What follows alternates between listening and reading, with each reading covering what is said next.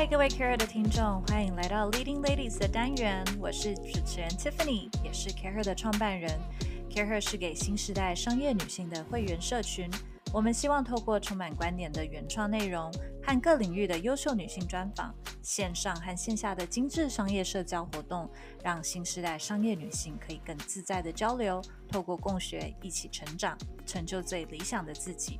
在 CAREER Dialogue 中，我们有 Leading Ladies Podcast。在每一次，我们会与女性领导者、创业家、经理人、思想领袖聊聊他们的为什么和真心话，并用更全球的视野讨论重要的议题。透过这些分享，帮助有企图心的女性成长并共学。和我们一起 build meaningful connections。准备好了吗？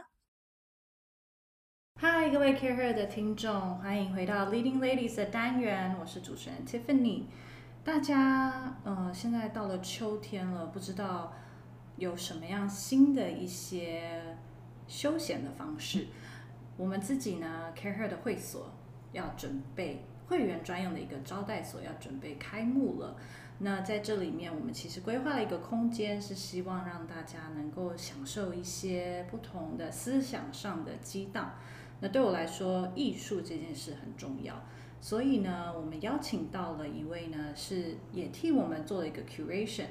到时候在 Care Her 的 Club 会所会看到很多由这位艺术顾问 Ali 帮我们做的一些呃挑选的一些书籍。那我们今天就来欢迎的是 Whitestone Gallery 这个在台北、东京、香港呃现代艺术一廊的艺术顾问，来自香港的。Ali 张乐成，Hello，欢迎 Ali。Hello，谢谢 Tiffany 邀请我。对我跟 Ali 的缘分还蛮奇妙的，当初好像是今年我们有共同朋友介绍。对对对。本来希望可以一起举办活动，嗯，但是后来我们到了北美馆做啊 International Women's Day 的 Summit，嗯哼。但是呢，Ali 的白石廊真的很美，我们还蛮常去看她的展。那现在呢，也很开心可以邀请到 Ali 来跟我们分享她的人生经历。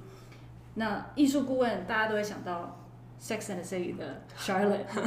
那我们先请 Ali 跟我们介绍一下你自己的经历有没有这么像 Charlotte？我的话呢，我就是在香港出生跟成长，然后大概是两年半前，二零一八年的十二月搬到台北工作。嗯。那现在的工作就是在啊白石画廊那边担任艺术顾问。那搬过来台北以前呢，其实在香港也待过一些啊，像是英国的拍卖行啊，甚至一些小的艺廊。嗯，可以是说，嗯，大概是大学毕业之后都基本上很喜欢这个艺术产业。一直都喜欢艺术？呃，应该是我的历情比较特别，因为其实我的本科是念语言的，特别是英文，所以也不是说艺术出身。但是是因为，嗯，毕业之后刚好有朋友在那个拍卖行里面，然后他们就说，哎。你在找工作嘛？我们现在就是有一个缺，你可不可以来可以来帮忙？这样，我就是因为这样机会就进去。那当时是在一个叫做东南亚艺术部门那边去做一些比较啊简单的工作来，像是说啊去帮艺术作品去做一些 research，然后写一些文章，然后做一些 archive，然后也会啊参与到呃拍卖的一些准备工作。那主要是因为，啊，当时参与的一场纯拍的夜拍，因为通常夜拍都是拍卖行他们会把最精彩，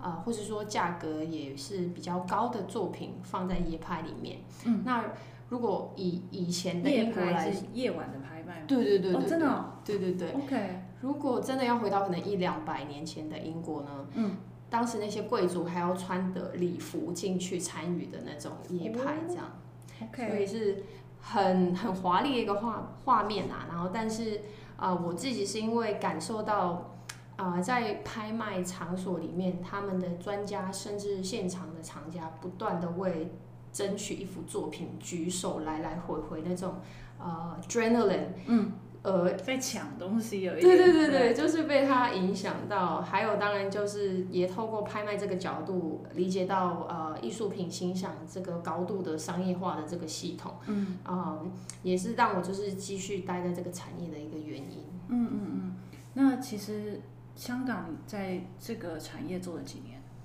香港那边其实没有太久，反而是大概是。不到三年吧，应该两三年左右。然后台湾也两三年了。对对对对。你有没有觉得这两个市场有什么不一样？因为艺术是一个我觉得很吃文化跟市场的地方。对对对。当初其实移居来台湾，其中一个原因都是受到啊台湾厂家那个资深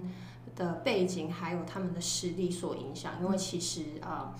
啊香港的拍卖市场大概其实在七十年代就已经开始起飞了，然后一直都做得不错，是亚洲的呃一个核心。对啊，对对对。那其实但是有他们有很大一部分的亚洲的呃 client 就都其实都是台湾。对对对，所以其实很多呃台湾的厂家，像是呃春秋拍，甚至说啊巴手的期间，他们都会特别从飞去香港，对，飞去香港参与这些活动。所以我自己其中一个影响我移居来台湾的原因，就是也想要接触这个市场，去了解它。那当然它的不同性是蛮多的，因为啊毕竟香港它是比较一个呃就是。航班很多很方便，所以有会有很多国外的人来，厂家群就会比较国际化。那台湾这边相对就是比较有自己的特色，主要以华人台湾厂家这一群。嗯然后嗯，香港那边反而比较特别的是，它有一个，我是小比较它的艺术教育，嗯，好像有点讲太远了。不会不会，不一样的。对它比较不一样，因为其实香港是一个蛮商业的城市，所以它在呃艺术教育上面，像是说培养艺术家这一块是非常的弱。相对来说，台湾这边就比较强。台湾比较强哦。对对对。我以为香港会比较有这样子的机会，让这些艺术家出名。香港比较可惜的是，因为嗯他们。教育系统里面比较着重的是可能商科或是理科的学生，然后很多时候选择艺术科的学生都会被大家觉得说哦，他可能学业成绩没有很好才会去念艺术。然后本身香港的一些大学里面，他如果有艺术创作的大学，大概就只有呃那个香港中文大学跟香港政会大学，就是那种真的实际操作去创作作品的学校。然后香港大学也比较偏向于艺术理论那一块，所以我自己个人的观察就觉得，其实香港是一个蛮特别的城市。它在培养艺术人才方面其实没有太充足的资源，但它却成为亚洲一个很就是核心核心枢纽。对对对对，OK。我我最近我常常会看 Ellie 分享，在他的 IG 上分享一些他看到的、观察到的艺术艺术趋势跟作品。尤其这几年，其实 Street Art、Modern Art 越来越流行，然后也越来越年轻化，甚至 NFT。但我们没有要讲这么年轻的东西，因为我那一天看到他分享的一个东西是，呃，是纽约大都会美术馆 Met 分享的。它是一个十八世纪最有名的肖像画之一，他是玛丽安·皮埃尔特·保尔兹，这名字非常长，但他是个很有名的法国化学家跟一位贵妇。那这位呃化学家跟贵族的妻子呢，她其实走得很前面哦。以我们 female empowerment 来说，她就她本身也在实验室里面工作，也是一位化学家。那替他的替这一位贵族的工作也做出了很大的贡献。他甚至有去做很多科学著作的翻译等等，然后甚至在科学方法的标准化发挥了很重要的功的一些作用。这一幅肖像是这对夫妇的肖像，对不对？嗯。那可能以前有一个解释，结果最近纽约大都会美术馆发现一个新的解释，然后我觉得还蛮有趣的，所以我想要请阿里跟我们分享这个东西。对啊，对，那天也是看到这个新的文章，觉得非常值得跟大家分享一下。呃，先说一下这一幅画的背景好了啊。这幅画呢，其实是一七八八年由法国的新古典主义画家啊啊 Jacques Louis David 所创作的。那这一幅画呢，一开始是在法国巴黎，然后转折之间呢，就去到美国啊 Rockefeller 的收藏当中，然后后来呢，啊 Matt 就跟 Rockefeller 的基金会买下这个作品。那在这段时间，啊，Matt 这个团队大概花了大概三年的时间去做一个修复，因为他画里面就是有时候，啊，毕竟年代久远了，可能啊，oil 的层比较厚，就开始有一些裂开龟裂，然后所以他们要进行修复。那在修复的过程呢，他们其实发现，在画里面有呃不同的呃。应该说底层的画面，其实跟我们最表面那一层看到的是不一样的。那我们现在看到的画面呢，就是当然看到比较朴素的呃那个拉瓦什夫人的的一个打扮，但其实他们啊用那个扫描的技术看到底层呢，其实是看到一开始艺术家是把啊这位夫人画的比较啊华丽一点的。华丽的意思是说，就是特别是他的头上，当时是戴了一一个非常大的帽子，然后还有一些红的丝带，甚至鲜花。嗯，那这些都是一些洛可可艺术的风格的一些衣服。那其实有点跟这位艺术家所代表的新古典主义是有一点冲突的，因为其实新古典主义的出现呢，是为了要向非常华丽的这个洛可可艺术表达不满嘛，因为当时刚好是法国大革命，大家都开始反那个阶级革命，对对对，反贵族，对，所以呃呃，但是因为当时有钱人他们请画家帮他们画肖像，又是一个非常呃普遍的事，那艺术家为了要呃赚钱也难免嘛，所以但是他就是有一些些自己的稍微的微调，嗯。应该是为了适应当时有一点反贵族的那种风气，所以朴素一点。对对对，他就把他的衣服画的比较简单朴素一点，也比较符合当时那种啊比较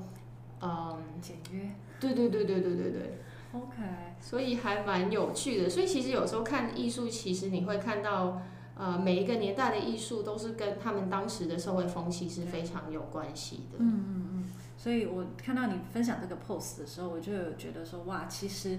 艺术是一个，就像你说，反映当时的氛围、呃文化以及潮流的一件东西，而且它有很多很细微的东西，艺术家都很喜欢很隐晦的去表达他很想要讲的话。那其实也是因为看到 Ali 常会分享一些东西，让我突然觉得艺术没有那么遥不可及。啊，除了你刚才我们提到，当然很多是那种拍卖会收藏家，但是更多其实是在生活里面的一些观察，跟你怎么去解读。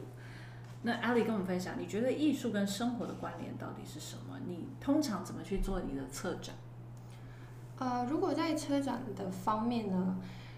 我通常会站在呃华文的角度再去看这个艺术家的作品，因为啊啊，在我的工作里面呢，我通常都是负责国外艺术家的展览，嗯，然后他们给我们的一些 material 很长都是是英文为主的，所以我会先啊进行一个理解，然后再做一个翻译，然后翻译的过程呢也需要去理解，比方说台湾这边常用的一些用词，去了解那个语境。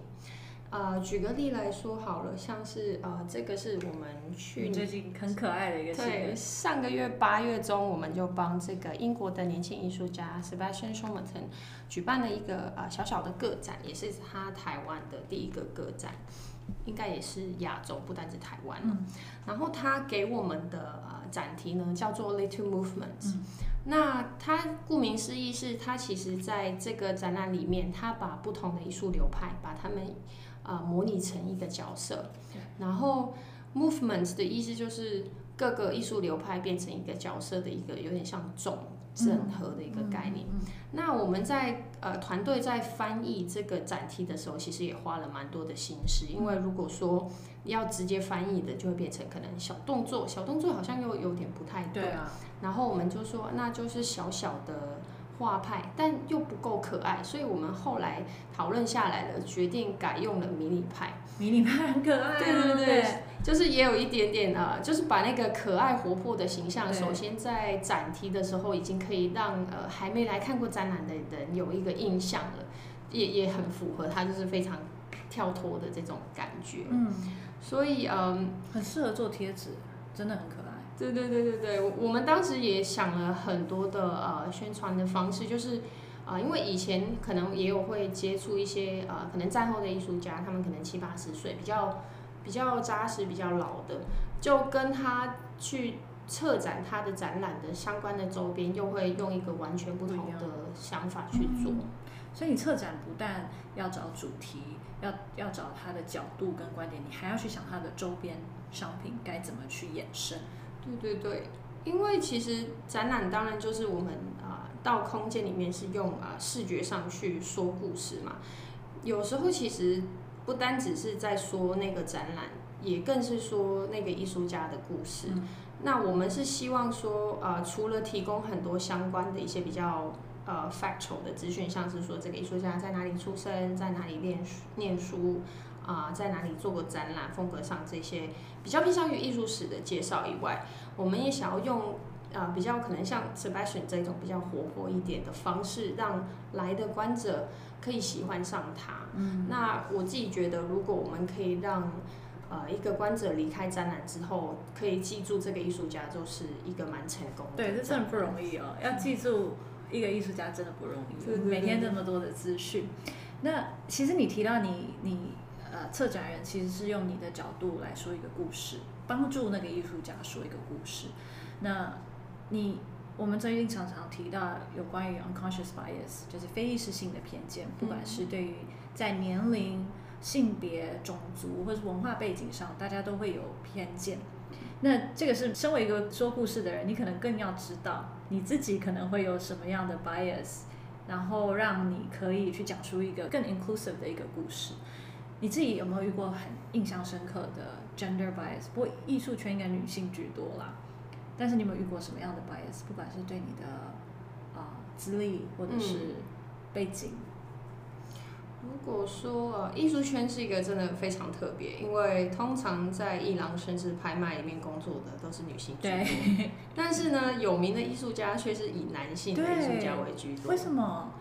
嗯，我觉得我自己的观察，这个真的是一个长久以来，我我自己还在理解，因为我自己觉得其中一个原因是女性艺术家她们。在叙述的故事可能都是以女性的角度，然后在主流的市场上面比较不受重视，比较不像现在。现在我们甚至会有一些呃呃基金会或是说厂家，他就会指明说我只收可能女性艺术家的作品，就是会特别针对女性这个主题来进行收藏甚至策展。那至于为什么这个真的是 有点，而且我我有发现一件事就是。我觉得女性艺术家我们还是会看到，但是潮流艺术家，嗯，很少看到女性。那种这几年很流行的这些都是男性。这啊，可能像是呃，Cow 说是奈良美智这些，虽然奈良美智的名字，对，但他其实是男的，对对对对对对。那像你有说到，在艺术圈还是以女性为多，嗯。你有没有？我们其实上一次呃，Care 在办活动的时候，我们在阳明山，其实就有不少会员有在聊到说，哎，其实有时候女性之间互相不 support 是最痛苦的一件事情。有你有遇过这样的状况吗？呃，其实也会有哎，因为呃，我觉得有时候或许说不 support，或者是说因为他以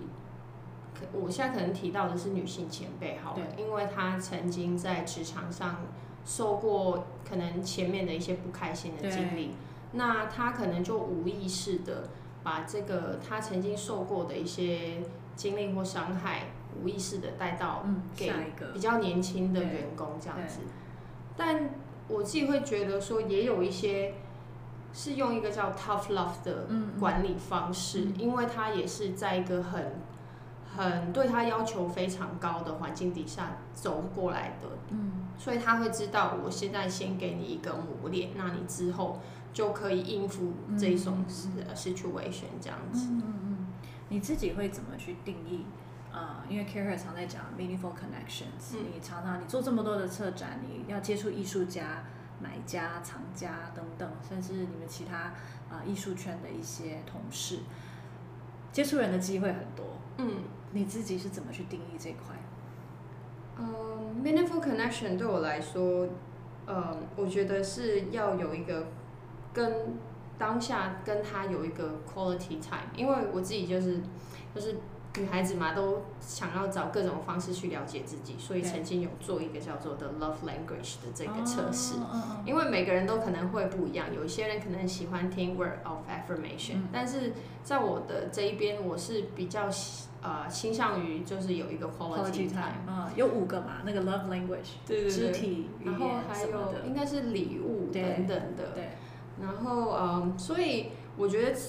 因为我的个性的关系，所以我 meaningful connection 我会觉得是一个有品质的相处时间。嗯那也有点像是说，日本有一个用词叫做一期一会，嗯嗯就是我会把跟每个人互动的时间啊、视为最后一次，哦，然后就会希望说在当下给予最真诚的自己，然后用呃这个最真实的自己，可能去感动他，让对方感受得到嗯呃我的真诚。所以或许我跟很好很好的朋友。不需要每天都见面，嗯我们可以就是可能隔个两三个月，甚至像现在疫情，我都一年都没回香港了。嗯但是我们可以隔了这么久再 catch up，然后再很投入在当下的那个互动，真正的去聆听对方，关心对方，那其实就是所有的时间或是间隔都不会变成问题。所以我们下次见面是三个月后的意思吗？不会不会，下次开幕的时候开幕会的时候。然后你其实我刚刚有听出来，你跟很多人的沟通，你很在乎真诚这件事情。那尤其你要常跟各国艺术家沟通，然后你也要去呃，有时候要说服他们，因为艺术家的想法可能跟我们不一样，然后商业的买家想法又不一样。对对对你怎么去培养你的沟通能力？我觉得这一边的话有两个很重要，我自己一直都会呃放在心上，就是要有耐心。好难哦。呃，因为有时候可能跨国的沟通，首先它会有一个文化的差异嘛，然后呃，还有有时候更有时差的问题，所以有些事情有真的急不来，所以因为时差的关系，通常就是前面的准备功夫，尽可能都要。呃，把所有预见的可能性都先想好、想到，然后在每一次的开会或是跟他们 catch up 的时候，尽可能把这些问题给先讨论，然后先预设到一个解决方法，不然到真的在布展的时候，可能英国是凌晨一点，我没办法跟他们沟通，那我当下得要先做个决定嘛，所以呃前面得要先有耐心，不管是对自己还是对方，要先有准备好，先沟通好。然后同理心其实也蛮重要的，因为当然我们啊、作为画廊会对艺术家有要求，艺术家也会有自己的一个标准嘛。那通常我会就是尽量先去理解这个艺术家他背后的一个动机，为什么他会想要呃、比方说，嗯，他需要更多的时间，所以我们的画作要延后一个礼拜才可以 pick up。那延后一个礼拜去 pick up，有可能就会增加我们运输商的成本等等的这一些。那其实会也会理解到说，哦，其实艺术家真的是非常完美主义的个性，他觉得画面还没有准备好，我就还不能让他出去，不要你就催我。对，你就再等我一下。那这个就是我们也得就是从他的角度去看，因为他的作品真的是很用心的，想要去打动每个人来看他的作品的人嗯这样子。那你在他们面前会真情流露吗？我觉得有时候我们女性为了让自己看起来很专业，所以有的时候，比如说我们可能不想要呃展现 vulnerability，或者是不想要让人家以为我们不知道怎么做、怎么解决这件事情，所以有时候可能就不好意思求救。我自己也是有点逞强的人，嗯如果是也是比较慢热啦。如果说我跟这个合作伙伴才刚开始合作的话，我就有一个觉得说，我应该把自己的一些烦恼或是负担，自己可以承受的，就自己可以处理掉，嗯不要把它加在别人身上。但是啊、呃如果到我们已经合作到一个有一个默契了，然后我就觉得说，这个问题其实我们拿出来一起沟通，然后把事情尽快的用更好的方式、更有效率的呃呃呃方法来解决，其实是对整个事情是更好的。嗯所以也也还在学习当中，看之后继续努力看怎么样平衡。